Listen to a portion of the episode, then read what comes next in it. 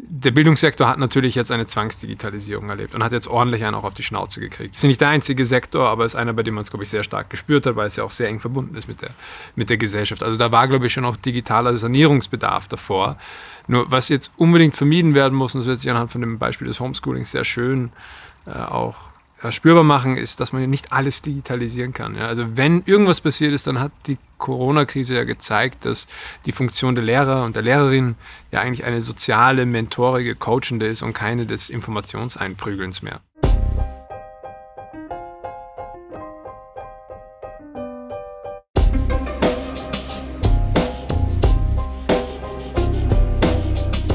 Herzlich willkommen zu Bildungswellen, dem Interview-Podcast zu Bildung und Nachhaltigkeit. Mein Name ist Michael Schöppel und ich darf euch durch die 14. Folge unseres Podcasts führen. Wir widmen uns aktuellen Entwicklungen im Bildungsbereich, wissenschaftlichen Erkenntnissen und interessanten Perspektiven im breiten Feld der Nachhaltigkeit. Wir diskutieren mit spannenden Persönlichkeiten, was es braucht, damit eine Bildung für nachhaltige Entwicklung gelingen kann. Was bringt die Zukunft und wie sieht unsere Welt im Jahr 2040 aus?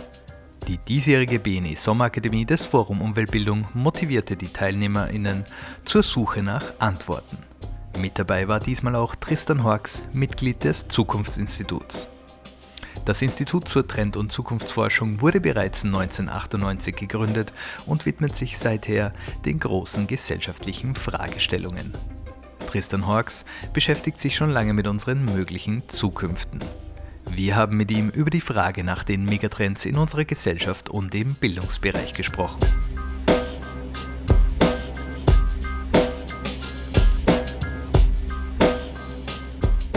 Herzlich willkommen zu unserem Podcast Bildungswellen. Freut mich, dass du Zeit hast. Danke für die Einladung. Gerne. Vielleicht kannst du dich ganz kurz fürs Publikum vorstellen, wer du bist und vor allem, was du machst. Mein Name ist Tristan Horks. Ich bin in diesem komischen Berufsfeld der Trend- und Zukunftsforschung tätig und bin beim Zukunftsinstitut äh, man nennt mich auch der Erklärbär. Also wir sind ein Think Tank, der Studien zu verschiedenen Zukunftsthemen und Trends produziert. Und meine Aufgabe ist es, diese sozusagen äh, verdaulich zu präsentieren, sage ich mal vorsichtig. Und gleichzeitig beschäftige ich mich eben selbst mit äh, Generationsfragen, was glaube ich auch im Bildungskontext ganz, ganz wichtig ist und doziere an äh, zwei Fachhochschulen eben den Kurs Trend- und Zukunftsforschung. Das heißt, so in der Dynamik zwischen Lehrer, Schüler oder Dozent und Kommilitonen habe ich schon ein bisschen, bisschen auch eigene Erfahrungen gesammelt. Jetzt warst du ja gerade mit der Keynote auf der Sommerakademie. Das Motto im heurigen Jahr ist Denken Sie groß. Ähm, hast du zu dem Motto eine persönliche Assoziation? Aber wenn man sich da so äh, umhört und reinfühlt, hier auch in die Sommerakademie, dann merkt man schon, dass die Leute auch Bock auf Veränderung haben. Das ist ja schon mal, das ist schon mal der wichtigste Anfang eigentlich. Wenn, wenn die Menschen es mittragen, dann geht sehr viel. Jetzt ist es ja so, dass der Bildungsbereich ja doch irgendwie ein sehr spezieller ist in der Gesellschaft, aber Ihr als Zukunftsinstitut und als Trendforscher, ihr setzt euch ja natürlich wahrscheinlich auch mit dem Bildungsbereich mhm. auseinander. Kannst du vielleicht so grob umreißen, was äh, aktuell so Trends sind im mhm. Bildungsbereich? Also die große Frage, die sich momentan natürlich stellt, ist, wie geht das mit dem Homeschooling weiter? Ne? Das ist die große Frage. Das ist eine Technik, für, für Schulen, für das Bildungssystem, die man schon viel früher hätte mal langsam annähern können. Aber ich sage es mal jetzt ganz frech der Bildungssektor hat natürlich jetzt eine Zwangsdigitalisierung erlebt und hat jetzt ordentlich einen auch auf die Schnauze gekriegt. Es ist nicht der einzige Sektor, aber es ist einer, bei dem man es, glaube ich, sehr stark gespürt hat, weil es ja auch sehr eng verbunden ist mit der, mit der Gesellschaft. Also da war, glaube ich, schon auch digitaler Sanierungsbedarf davor. Nur was jetzt unbedingt vermieden werden muss, und das wird sich anhand von dem Beispiel des Homeschoolings sehr schön äh, auch ja, spürbar machen, ist, dass man nicht alles digitalisieren kann. Ja. Also wenn irgendwas passiert ist, dann hat die Corona-Krise ja gezeigt, dass die Funktion der Lehrer und der Lehrerin ja eigentlich eine soziale, mentorige, coachende ist und keine des Informationseinprügelns mehr, sozusagen, wie das früher halt noch der Fall war. Und das war auch eine Lektion, die vielleicht die Lehrerin mal haben mussten, die Schülerin mal haben mussten. Und jetzt ist die Frage, was bleibt davon? Meine These wäre, wenn man jetzt davon ausgeht, dass wir alle gecheckt haben, Bildung ist was Soziales, Vorbereitung auf Gesellschaft ist was Soziales, dann könnte man ja aber diese Erfahrungen, die man hatte mit dem Homeschooling ja vielleicht nutzen, um einen guten Draht und einen guten One-on-One-Kontakt für die Schülerinnen zu haben. Ja? Also dass man sagt, hey, wir machen nicht mehr die ganze Zeit Online-Webinare, vielleicht kann man eine Kamera dazuschalten, dass wenn mehrere Schüler irgendwo anders sind, dass sie mitschauen können, aber das darf nicht die Norm werden, sondern man muss schauen, was kann man und was soll man digitalisieren. Und da wären für mich zum Beispiel digitale Sprechstunden wäre eine super Idee. Ja? Auch der Kontakt zwischen Schüler und also Schülerinnen und Lehrerinnen wäre dann vielleicht besser. Also ich glaube, da kann man, da darf man jetzt oder darf man nicht den Fehler machen, jetzt alles zu digitalisieren und zu sagen, am Ende gibt es nur noch mehr das digitale Klassenzimmer. Das ist nicht die Rolle der Schule. Die Rolle der Schule ist nicht mehr das Informationseinprügeln. Da hat sich was geändert und das haben wir jetzt gespürt. Jetzt ist das aktuell nicht mehr die Rolle, aber wie ist es jetzt, wenn du jetzt so deine eigene Bildungsbiografie auch kurz betrachtest? Äh, wie war das bei dir, wie du aufgewachsen bist? Du bist klassischer Millennial, also ja. wir, sind, wir sind ungefähr in derselben Generation. Mhm. Ja.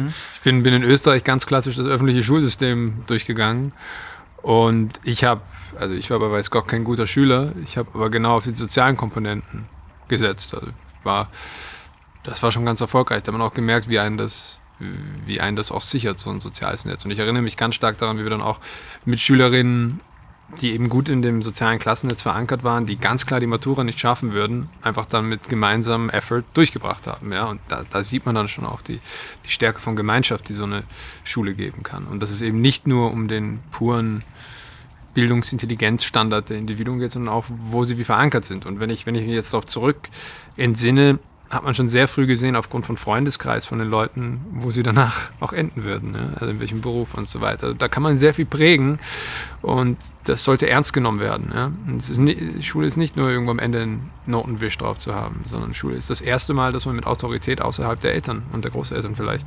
auftrifft. Man trifft zum ersten Mal auf die Gesellschaft. Das ist unglaublich wichtig, ja? ob man dann, ob, ob Leute sich dann angekommen fühlen oder ob sie sich dann entfremdet fühlen von der Gesellschaft. Das entscheidet der Einstieg in die Schule. Na, das glaube ich auch. Also es ist wahrscheinlich ja, sehr zentral, dass es eben da eine möglichst große Diversität auch gibt in der Schule, mhm. oder? Ist ja auch sinnvoll, weil äh, Diversität bringt Reibung und Reibung ist gut. Aber das ist dann wiederum die Frage. Kann der Lehrer, die Lehrerin mit dieser Reibung umgehen? Ne? Und man hat es schon immer mal wieder gehört, dass die, also Problemschulen und sowas hat man ja alles gehört, schon in Österreich ja mehr als genug. Also das sind ja eher die Medien schuld als, glaube ich, die wirklichen Schulen. Immer wenn ich dann Lehrerinnen von diesen Schulen treffe, sagen die, keine Ahnung, von dir reden, ist ja alles cool. Aber da, da, da merkt man schon, dass natürlich auch ja, durch mehr Differenzen gibt es mehr Reibung und die Aufgabe von, das ist in Unternehmen nicht anders. Die Aufgabe vom guten Management ist es, diese Reibe, Reibung in Produktivität umzumünzen. Produktive Differenz nennen wir das und das ist bei der Bildung nicht anders. Ja. Und ähm, also ich, ich habe zum Beispiel, ich weiß nicht, ob das noch stimmt, ich habe vor einiger Zeit mal gehört, dass die Ausbildung zum Lehrer oder zur Lehrerin ist irgendwie nur ein Viertel oder ein Achtel Pädagogik und der Rest ist die Information, die sie beibringen. Ich würde das umdrehen.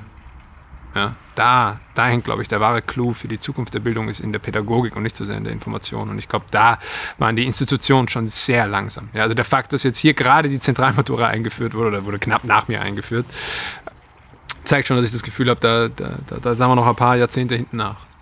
Ja, wahrscheinlich. Da gibt es ja auch diese, diese bekannten Zitate, äh, wo es irgendwie darum geht, dass man ja in der Schule oft das Wissen irgendwie von gestern lernt für die, äh, quasi für die Aufgaben von ja. morgen. Ja, und, und da, da, zeigt sich ja schon das Problem irgendwie oder die Bruchlinie, die da zwangsläufig da sein muss. Voll, spuckt, spuckt Leute für den Arbeitsmarkt von vor 20, 30 Jahren aus und dann kritisieren alle den Fachkräftemangel. Das ist ja, ist ja die, die Oberironie eigentlich am Ende. Ne? Du hast vorhin in deinem Vortrag äh, von, von diesen Megatrends, die ihr da mhm. identifiziert oder auch definiert, gesprochen. Wie hängt jetzt der Bildungsbereich mit anderen Trends zusammen? Oder wo sind da auch Schnittlinien? Man hat es ja so ein bisschen hm. in diesem Diagramm no, es gesehen. Gibt, es gibt ja auch einen eigenen Megatrend dafür, nennt sich Wissenskultur. Ist eigentlich ein, wenn man es vergleicht mit diesen Begriffen wie Digitalisierung, Nachhaltigkeit und so weiter, wirkt ein bisschen unscheinbar, ist aber eine Grundvoraussetzung für die funktionierende Globalisierung. Und es ist auch gleichzeitig die Sache, die mir, ich bin ja brutaler Optimist, ähm, aber das Einzige, was, was mir wirklich Sorge bereitet, ist, dass wir das mit der Information nicht in den Griff kriegen. Ja, dass wir in Informationen ersaufen und dann nicht mehr dechiffrieren können, was ist echt, was ist falsch. Und wenn man sich die, die, ganze Impfdiskussion und so weiter anschaut, dann spürt man ja schon, dass da irgendwo was passiert ist. Da ist irgendwo was auseinandergelaufen. Und Wissenskultur ist die Grundvoraussetzung eigentlich für eine Zukunft. Ja, also das ganze, der, mein ganzer Optimismus funktioniert nur, wenn nach wie vor die nächsten Generationen schlauer werden als die davor. Das ist nach wie vor noch so, obwohl wir ja alle immer den anderen Eindruck haben, ist es nach wie vor so, dass die nächste Generation immer schlauer und vor allem jetzt auch noch weiblicher wird.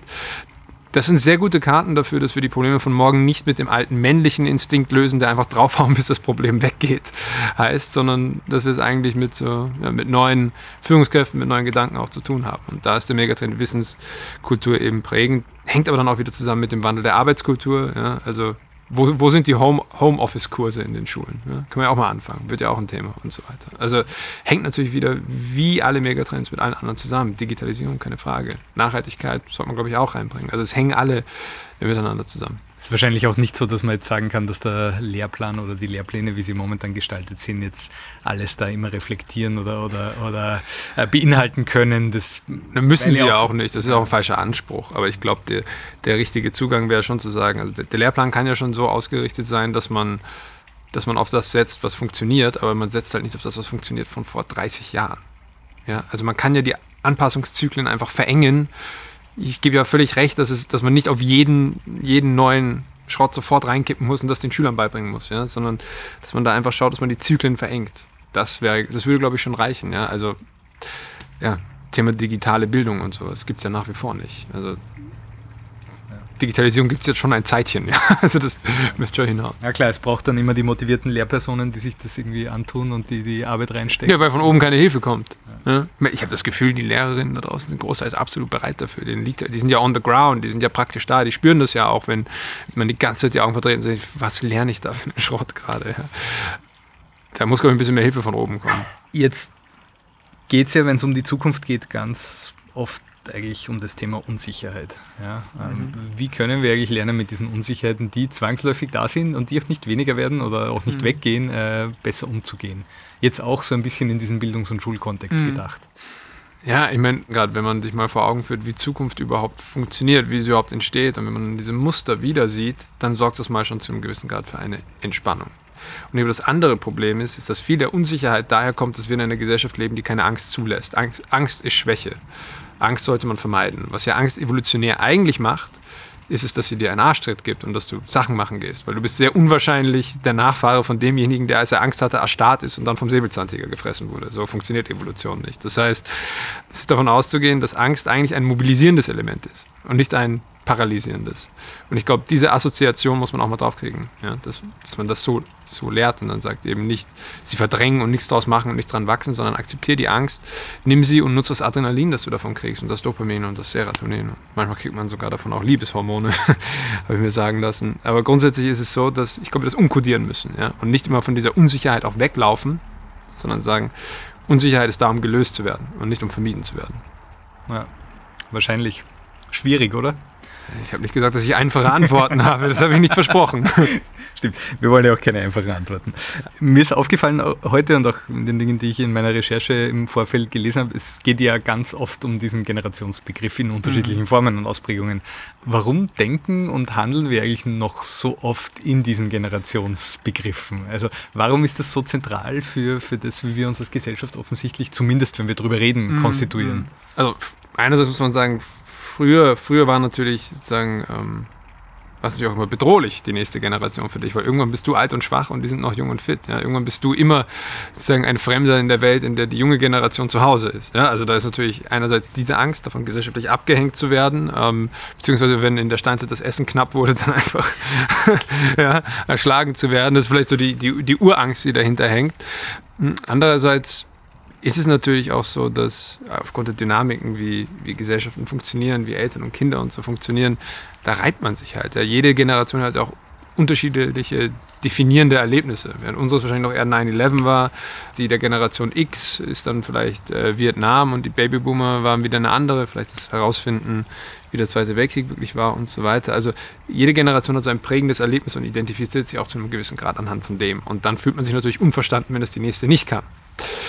Gleichzeitig gibt es auch einen ganz, ganz simpleren Instinkt dahinter. Und das ist einfach, es ist leichter, die Welt zu verstehen, wenn wir Leute kategorisieren oder schubladisieren können. Und das ist anhand von Alter natürlich sehr, sehr dankbar. Es ist ein sehr klarer, einfacher soziodemografischer Indikator, ist aber Quatsch. Aber wie gesagt, also ich glaube, die, vor allem die europäische Geschichte zeigt ja, zur Pauschalisierung sind wir uns eigentlich immer bereit. Ne? Also das hängt, glaube ich, auch damit zusammen, dass wir versuchen, die Welt leichter zu ordnen, indem wir Leute in Altersschubladen packen. Ja, es ist sehr interessant, weil es gerade medial natürlich auch ein, enormes Echo immer hat. Mhm. Ja, es gibt wieder einen nächsten Generationsbegriff. Du hast heute die Generation TikTok erwähnt und mhm. das habe ich noch gar nicht gedacht, aber natürlich auch jetzt so in Kombination mit neuen Technologien. Es mhm. ist ja ganz schnell oft ein, ein Generationsbegriff, der geprägt ja, wird. Wir waren Generation iPhone, die sind jetzt Generation TikTok, die Xler waren Generation, keine Ahnung was, erster Computer und die Babyboomer waren Generation Radio oder Fernseher. Ich meine, das ist völliger Quatsch. Niemand wird anhand von dem Medium so stark definiert, aber man muss auch sagen, Klischees machen Spaß. ja, klar, erstmal sie aufzuzeigen und sie dann aber auch aufzulösen. Ja? Also den, den Schritt muss man schon auch noch machen, finde ich. In der Schule, so wie Schule es einfach jetzt auch war, irgendwie das viel mit Homeschooling oder zumindest irgendwie mit digital vermittelter Lehre, hat sich ja schon auch gezeigt, dass da eine ganz starke Bruchlinie dahingehend da ist, dass es einfach Leute gibt, die davon definitiv abgehängt sind, weil sie A, keinen Zugang zu den Geräten mhm. oder zur Verbindung an sich, weil Internetverbindung mit den Geschwistern teilen müssen und mit den Eltern, die zu Hause arbeiten. Gibt es da aus, aus eurer Sicht, jetzt so eher aus der Forscherbrille betrachtet, eine Gegenbewegung, die da helfen kann, irgendwie die Abgehängten nicht ganz abreißen zu lassen, weil das ist ja schon äh, eine Bedrohung, die durchaus da ist. Also, ähm, das sind, das sind glaube ich, zwei Elemente. Das eine ist sozusagen, wie, wie digital informiert, talentiert, gelernt ist man. Das hängt aber natürlich auch manchmal mit dem anderen Phänomen zusammen, nämlich Schere arm reich, sowas. Kein Zugang zu digitalen Medien, weil sie zu teuer sind. Die Schere ist natürlich ganz klar viel zu krass geworden. Nur, was man gleichzeitig auch weiß, ist, äh, no, also das mag, glaube ich, niemand, ist wieder Klassenkampf. Ja? Das wollen wir nimmer und das funktioniert so, glaube ich, auch nimmer. Aber da sehen wir, dass die Diskussion schon länger brennt und jetzt durch Covid, wo viele Leute in den schwierigeren Berufen ja nochmal ihren Job verloren haben, einfach nochmal ganz klar wird. Ich erinnere nochmal an die systemrelevanten Berufe, die waren danach schnell vergessen. Da habe ich schon damals gewarnt. So kann das nicht gehen. Also vier Tage Woche, bedingungsloses Grundeinkommen, in welcher Form auch immer, das sind Diskussionen, die wir gesellschaftlich führen müssen, weil anders geht es nicht mehr. Weil nochmal, wir produzieren so, Verzeihung, das Wort, fucking viel Wohlstand und so viel Produktivität in der Gesellschaft und allokieren sie so nicht richtig. Und das ist frustrierend und das werden sich Leute nicht gefallen lassen. Also es löst sich entweder durch einen Prozess, wo wir eben, wo wir jetzt dann schrauben, eben neue Arbeitsformen, neue Arbeitsverhältnisse, was ist Arbeit überhaupt? Oder was ich nicht glaube, es gibt Klassenkampf, muss man einfach mal direkt so sagen. Das mal zu der Seite, zur digitalen Bildung an sich. Internetzugang ist ein Menschenrecht. Ja, so muss es einfach mittlerweile verstanden werden. Du bist von der Gesellschaft völlig abgehängt, wenn du es nicht hast. Und so muss es auch erkannt werden. Ja. Also ich, ich, weiß nicht, ob man es wirklich in, in die Menschenrechte hineinschreiben muss, aber es muss als solches behandelt werden. Jetzt, Im Englischen sagt man Utility dazu. Also es ist ein ähm, Gemeinwohl. Und dementsprechend kann das, die Diskussion müsste jetzt auch schon durch sein, finde ich. Ist sie vermutlich nicht, aber ja, ja sollte man. wir sind im Jahr 2021, wir wissen, die Sommerakademie hat sich mit dem Jahr 2040 beschäftigt. Mhm. Wie bilden und wo bilden wir uns in der Zukunft? Noch immer in einer äh, Institution, ich glaube mit mehr digitalem Support. Das wird sein. Ich glaube vor allem, dass die Lehrerinnen weniger frustriert sein werden, weil sie irgendwelche blöden Papierstapeln die ganze Zeit immer dumm schieben müssen, weil das Backend, also ich habe viele Lehrerzimmer schon gesehen, da gibt es noch eine Menge Digitalisierungsbedarf. Und ich glaube, wenn man die Entspannung dort schafft, dann sind die Lehrerinnen dann im Frontend, also da, wo sie den Schülerinnen begegnen, auch anders, in, anders drauf, ja, weil sie immer wissen, zack, zack, das funktioniert. Sie können sich mehr auf ihre eigentliche soziale Funktion konzentrieren. Ich glaube auch gleichzeitig, dann wird man schon die, die sich die, das One-on-One-Gespräch mit dem Lehrer eben nicht vor allem nach der, in der Pause oder so gönnen müssen, sondern man kann das dann von zu Hause entspannt machen und vielleicht, wenn man, wenn man weg muss, weil Familiengrund oder sowas, dann wird man sich noch immer digital zuschalten können, ja, wenn man eben was nicht verpassen will oder es wird aufgezeichnet und man schaut es nach. Also das wird alles geben. Ich glaube, die, die die, Vision, die Angst, die ja viele haben, ist ja Angst, dass man sich am Ende das Wissen einfach mit einem Chip implantiert. Bis 2040 wird das knapp. Es gibt ja, gibt ja nicht nur Trend- oder Zukunftsforscher, es gibt ja auch so mit den 17 globalen Nachhaltigkeitszielen ja eigentlich auch so ein bisschen einen Zukunftsanhaltspunkt für, für uns alle, wenn es darum geht, woran sollten oder könnten wir uns orientieren, wenn wir eine bessere, lebenswertere Zukunft für uns alle die Nicht-Untergangszukunft versucht man da anzuziehen. Oder es ist ja negativ, dass man da sucht. Ja, weil ich, ich stimme absolut zu, nur es ist schwierig dazu eine ordentliche Beziehung zu dieser Zukunft aufzubauen, weil sie natürlich am Ende sagt, ja, wenn wir das nicht hinkriegen, dann gibt es überhaupt gar keine Zukunft. Ja? Also die ökologische Debatte ist eine Grundvoraussetzung für Zukunft. Ja? Und dann müssen wir es noch schaffen, ein lohnenswertes Zukunftsbild zu, zu zeichnen. Das, darüber bemühe ich mich zum Beispiel. Also ich habe das Gefühl, das ist ein bisschen verloren gegangen. Ich wollte gerade fragen, haben wir verlernt, Utopien zu denken und zu leben? Dieser blöde Spruch, jede Utopie endet in einer Dystopie. Ja, man hat das ja gesehen. Äh, die Nazis sowie die Kommunisten haben ja irgendwie gesagt, das sind, das sind Utopien, die wir anziehen sollen. Klar, bei Utopien kommt man immer zu kurz. Das heißt, vielleicht braucht man ein neues Wort dafür, eine Realopie oder sowas. Also eine, die reell auch machbar ist. Ja? Gibt ja auch so Begriffe oder Phrasen wie äh, Utopie für Pragmatiker und so weiter. Ja? Also das Problem war ja immer, dass die Utopie als erreichbar gezeichnet wurde.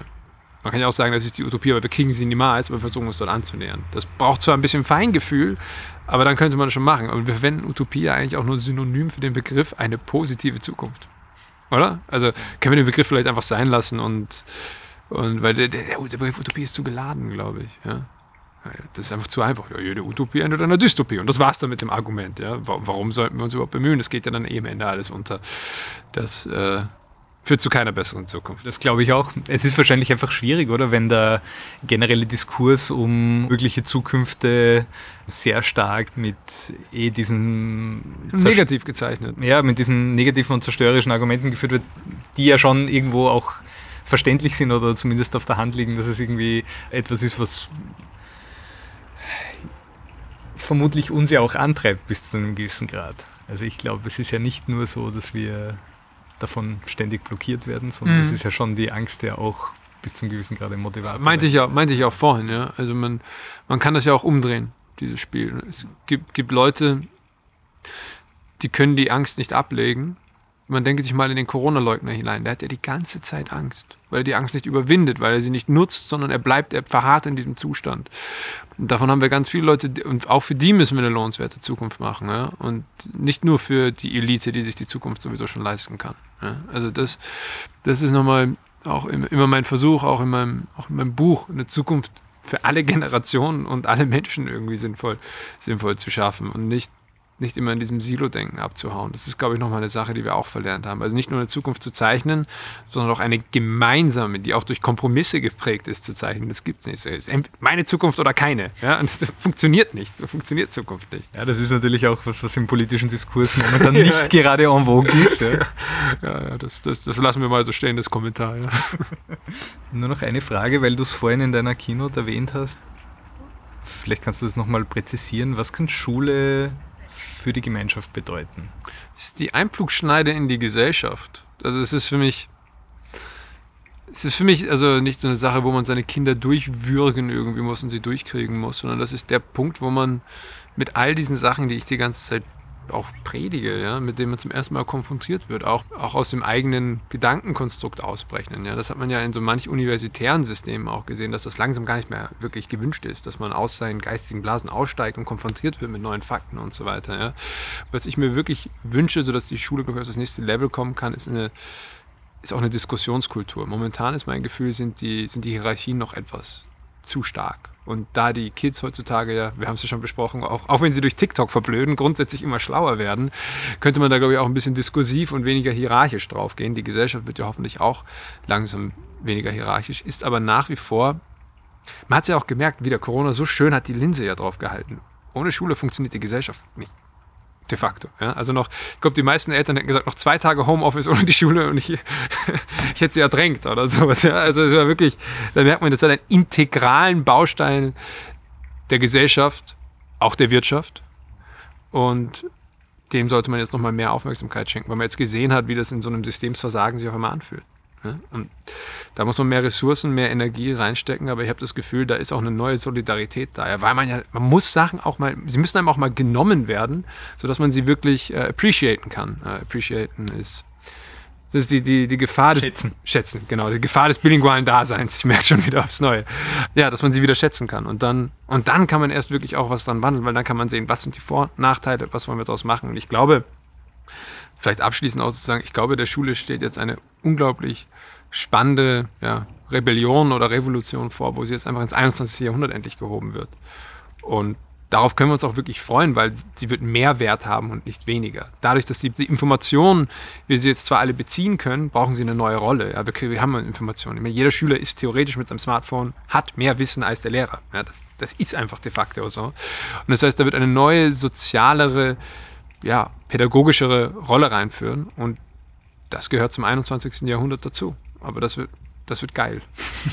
Sehr gut. Vielen Dank für das Gespräch. Ich sag danke.